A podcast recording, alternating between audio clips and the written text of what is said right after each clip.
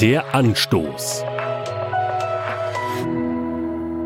Was, wenn ein Mensch bei mir Hilfe sucht, wenn er Antworten auf schwierigste Probleme von mir erwartet? Vor solchen Situationen hatte ich immer einen mächtigen Respekt. Ich fühlte mich überfordert. Inzwischen habe ich mich in Seelsorge fortbilden lassen. Und ich habe gelernt, nicht ich muss die perfekte Antwort auf die Fragen und Sorgen der Menschen haben. Gott ist an der Reihe. Er hilft, er liebt und tröstet. Doch manchmal verändert Gott scheinbar nichts. Die Situation verbessert sich nicht. Das ist schwer auszuhalten, auch für mich als Begleiter.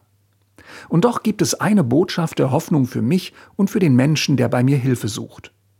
Im letzten Buch der Bibel, in der Offenbarung des Johannes, heißt es im 21. Kapitel über die neue Welt Gottes, die noch in der Zukunft liegt, Gott wird jede Träne abwischen.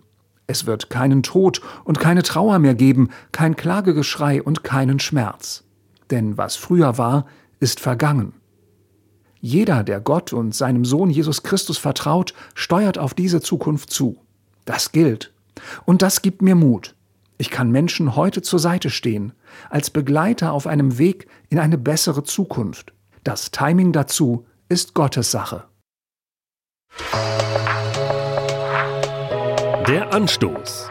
Auch als Podcast auf erfplus.de.